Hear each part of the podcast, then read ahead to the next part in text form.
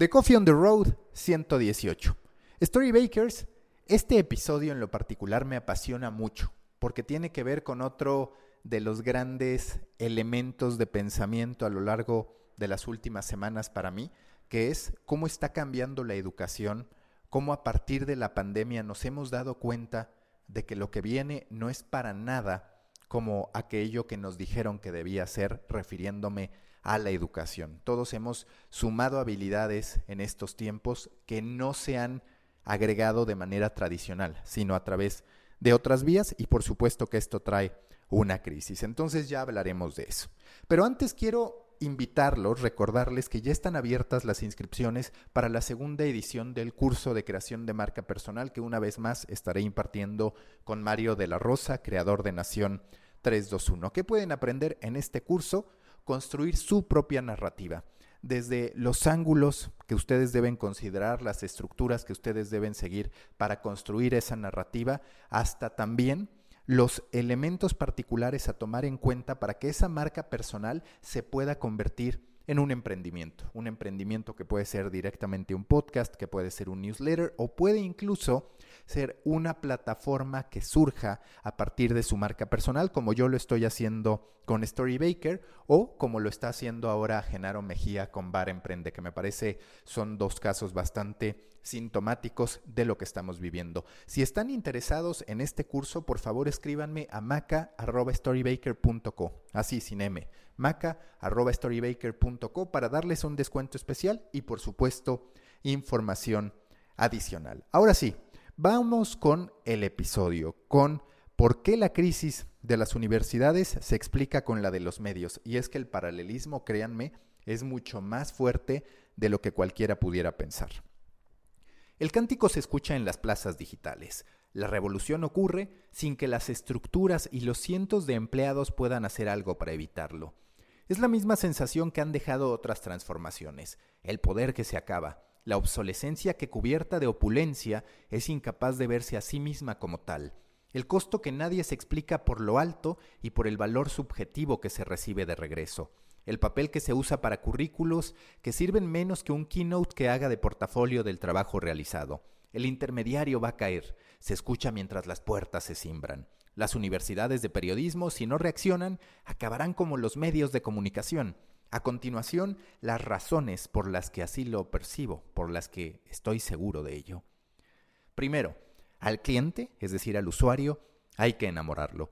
Si a los medios de comunicación los está aniquilando, la despreocupación, el desinterés que por años tuvieron respecto a en verdad conquistar a sus lectores, a los que de forma permanente trataban con la voracidad de una primera cita en Tinder, es decir, donde se pide todo a cambio de ningún compromiso, las universidades durante años han sido un descarado negocio en el que los alumnos solo les interesan si están pagando y en el que una vez que terminan su relación con ella, el contacto se limita a unos cuantos eventos sociales, a un supuesto lema de vida que solo se tragan unos cuantos y a descuentos ocasionales que venden como un programa de educación continua, pero que en realidad colapsa con las múltiples formas de actualización que se encuentran disponibles en el ecosistema digital.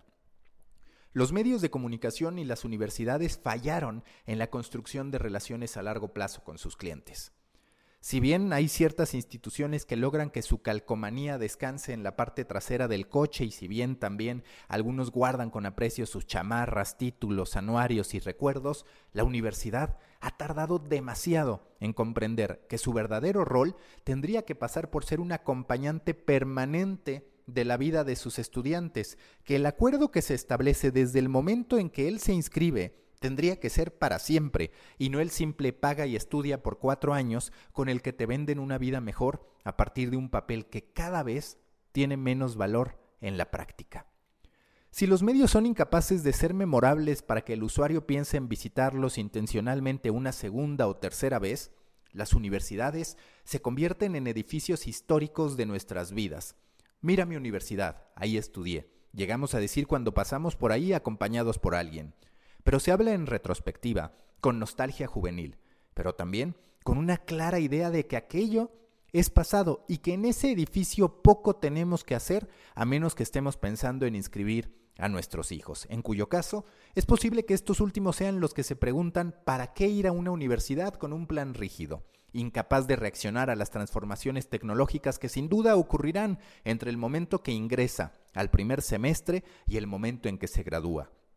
Si a los medios han dejado de funcionarles las planeaciones estratégicas de un año, que se van al carajo por las nuevas plataformas y tendencias que explotan cada tres meses, pensar que se pueden elaborar planes académicos escritos en piedra es una práctica muy digna del siglo pasado.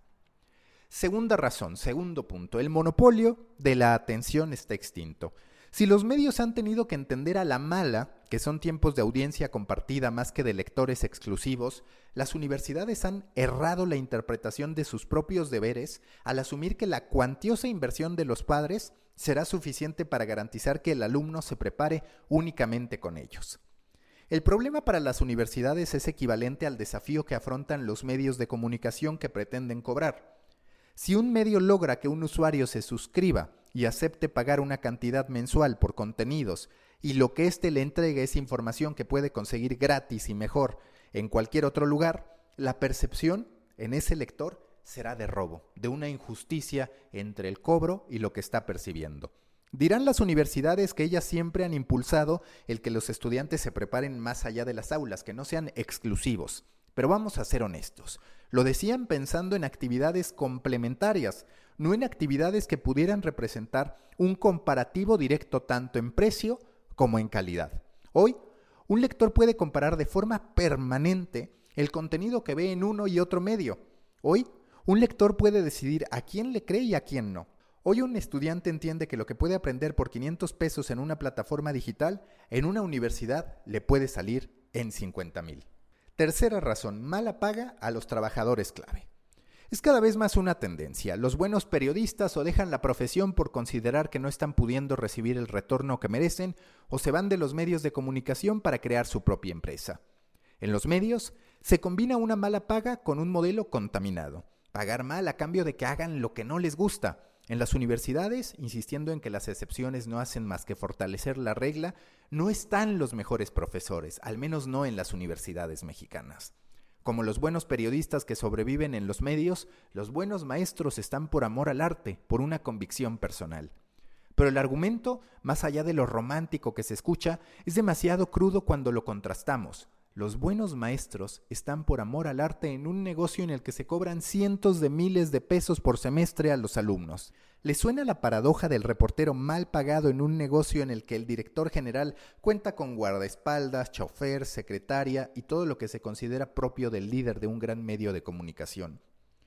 El problema para las universidades es que la fuga de talentos es inevitable. Si antes funcionaba la convicción personal para atraer los mejores talentos aunque hubiera una paga simbólica, que es otra forma de decir mala, la pandemia ha terminado por comprobar que cualquiera con una computadora y conocimientos básicos de tecnología puede impartir un curso, cobrar, ser protagonista y enseñar a sus alumnos bajo los métodos que decida y con los cambios que le apetezcan entre una y otra edición de su curso.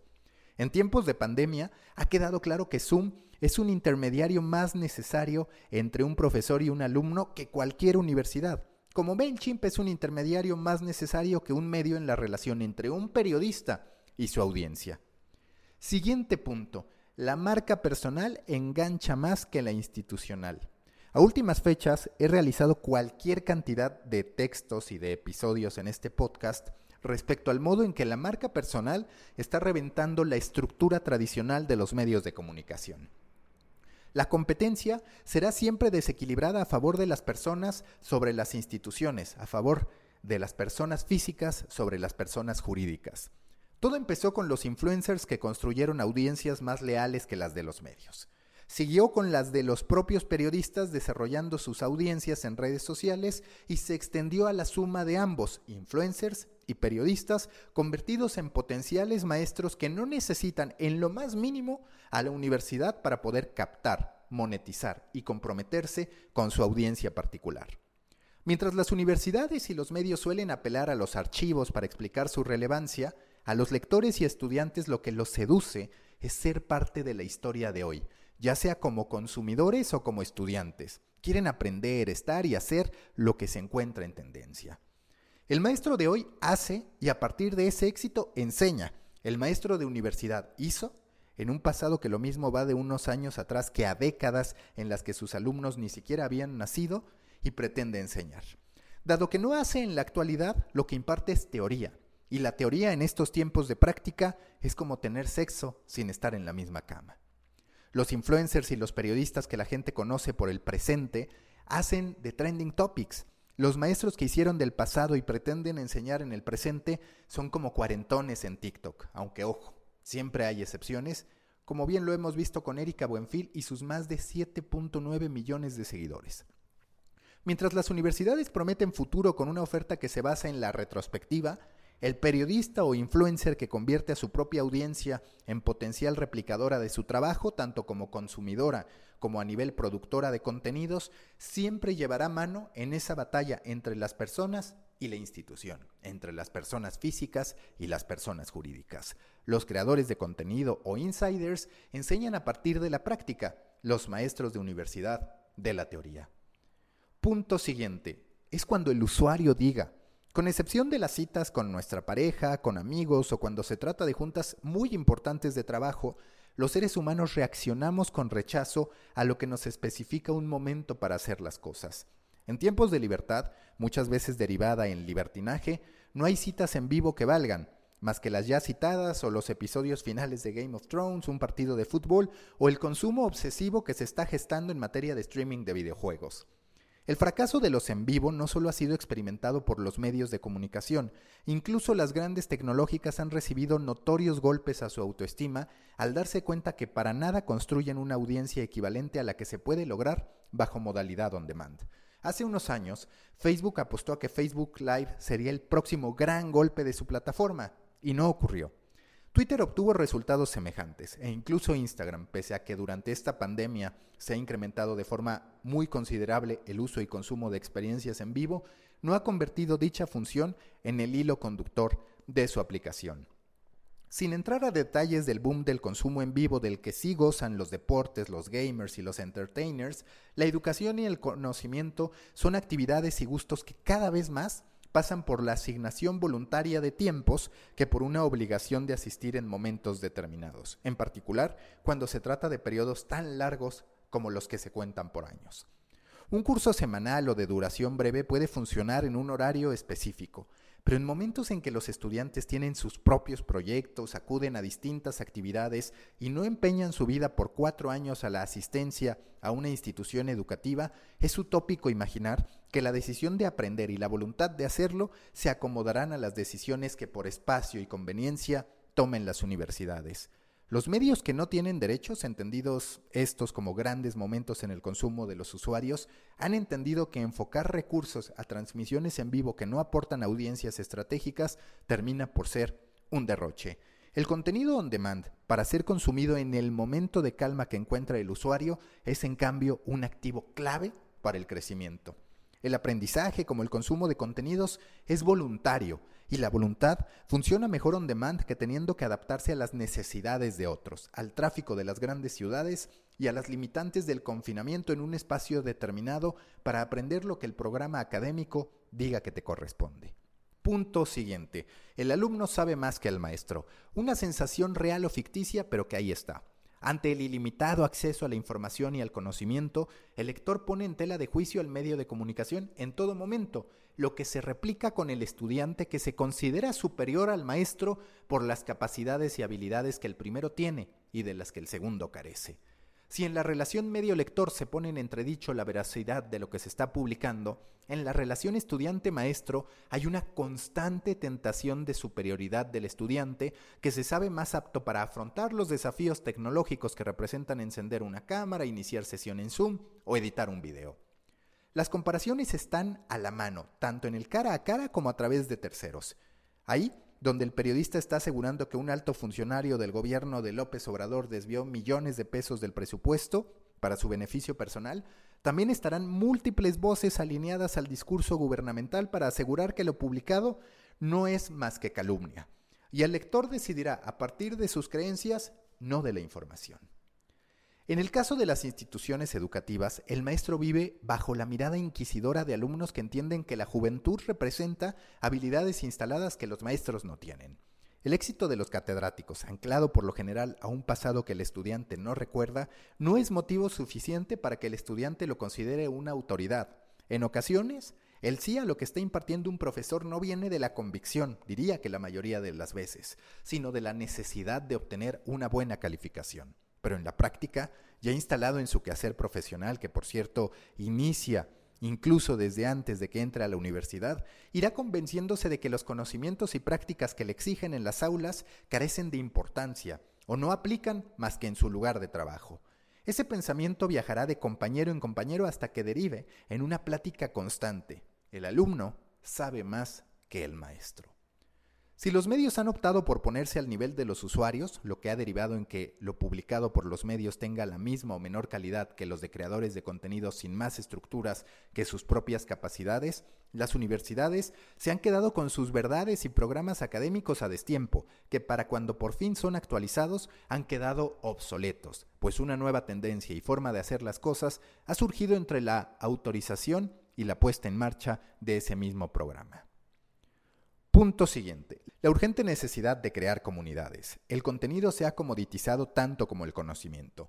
Mientras los medios hoy o se quiebran la cabeza para entregar contenido diferenciado o aceptan su suerte esperando que el mismo contenido que publican todos los demás les funcione a partir del clickbait descarado en redes sociales y de las estrategias de posicionamiento en buscadores, las universidades se enfrentan al doloroso, dolorosísimo hecho de que ese programa académico que antes era valorado por su audiencia potencial compuesta por padres de familia y estudiantes en los cientos de miles de pesos por semestre, hoy será ofrecido por entre 600 y 1000 pesos al mes en plataformas online que no paran de crecer. Y si bien el primer pensamiento que llega a la cabeza por el sistema capitalista en que vivimos es que el bajo costo debe ser directamente proporcional a la calidad del servicio recibido, son muchos los casos de estudiantes que deciden no solo seguir pagando la cuota mensual para actualizarse, sino también compartir a través de redes sociales lo que aprendieron y el resultado que derivó de ese conocimiento y habilidades adquiridas a través de una plataforma online, que en muchos casos no requirió ningún tipo de interacción en vivo con sus profesores y que careció de las complicaciones instaladas de un modelo de asistencia presencial en tiempos determinados por la institución y no por el estudiante, y bajo parámetros autoritarios, no de colaboración y acompañamiento para que esa persona alcance a cumplir sus metas. A los medios que pretendan sobresalir en el presente se les exige desarrollar verdaderas comunidades. Ante la comoditización del contenido, no queda más que hacer mejores contenidos e involucrar a los usuarios en la generación de esas historias. Los que tienen un futuro alentador son los que han ido más allá, los que se mantienen en contacto a través de un newsletter, los que construyen una audiencia a través de uno o varios podcasts, los que abren grupos de Facebook, Slack o WhatsApp para estar en contacto permanente con sus usuarios, hablando, pero también escuchando, respondiendo, pero también preguntando. La nueva comunicación en los medios pasa por la conversación, no por la jerarquía. La nueva educación pasa por la conversación también, no por la jerarquía. A la comoditización del conocimiento debe sumarse la pifia publicitaria que representa el modelo académico tradicional. En la época de las redes sociales, de la inmediatez, de los impulsos y las experiencias que se comparten, la universidad y sus maestros componen esa parte de la vida de la que no se habla más que en la graduación que ocurre cada cuatro años y en las ocasiones en que una personalidad destacada acude a dar una conferencia. De las plataformas en línea, en cambio, se habla cada una o dos semanas que se concluye un curso, se menciona el avance, se presumen los slides, mientras en la preparación de las nuevas plataformas y en la educación de autor abundan las photo opportunities, la rutina académica repele las motivaciones que llevan a un joven a compartir sus experiencias en redes sociales. Una plataforma online entrega motivos para presumir el progreso como persona cada que el estudiante reproduce un video. Una universidad hace del diploma el único gran momento en cuatro años. En conclusión, publishers y universidades han fallado en poner al lector y al alumno en el centro. Mientras los medios pensaron que el lector nunca acabaría reprochando la escasa calidad del contenido ni encontrando otras alternativas para invertir su tiempo, las universidades asumieron que esa postura autoritaria que castiga la creatividad para abrazar la dictadura del 0 al 10 iba a convertirlas en un gatekeeper invulnerable. Pero hoy Los lectores abandonan a los medios para seguir a creadores de contenido independientes y los estudiantes se preguntan para qué ir a una universidad a aprender lo que les dicen que tienen que aprender, en vez de acceder a una plataforma que les permita elegir libremente, trabajar a su ritmo, a bajo costo y con maestros a los que admiren y respeten.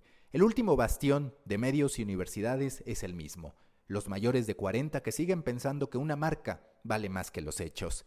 El día en que los que hoy son estudiantes se conviertan en padres, el modelo universitario que conocemos habrá colapsado para siempre. Más vale que hagan algo en el camino o que se preparen para hacerlo. Después de todo, como ya lo vimos, en digital no sale tan caro. Hasta aquí la lectura de este texto, hasta aquí este episodio. Si ustedes quieren escuchar todavía más reflexiones sobre el rol del sistema tradicional educativo en contraste con lo que hoy podemos encontrar online, les recomiendo mucho que escuchen mi plática con el periodista chileno Juan Pablo Meneses. Juan Pablo Meneses es uno de los grandes referentes en la crónica latinoamericana y no lo menciono por eso en este caso, sino porque desde hace ya muchos años, desde el 2012, él creó la universidad portátil.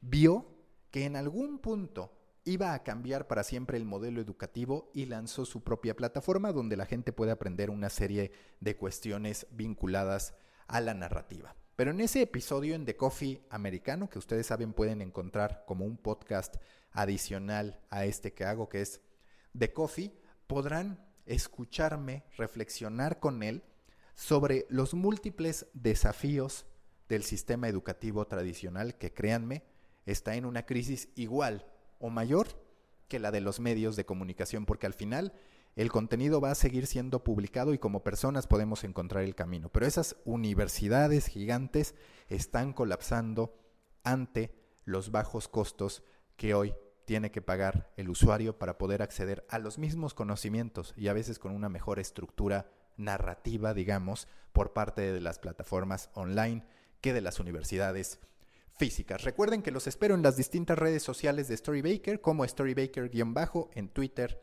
y en Instagram, en el grupo de Proyecto Morona en Facebook, en el canal de Telegram y en el company page de LinkedIn, además de, por supuesto, en mi newsletter. Nos escuchamos muy pronto.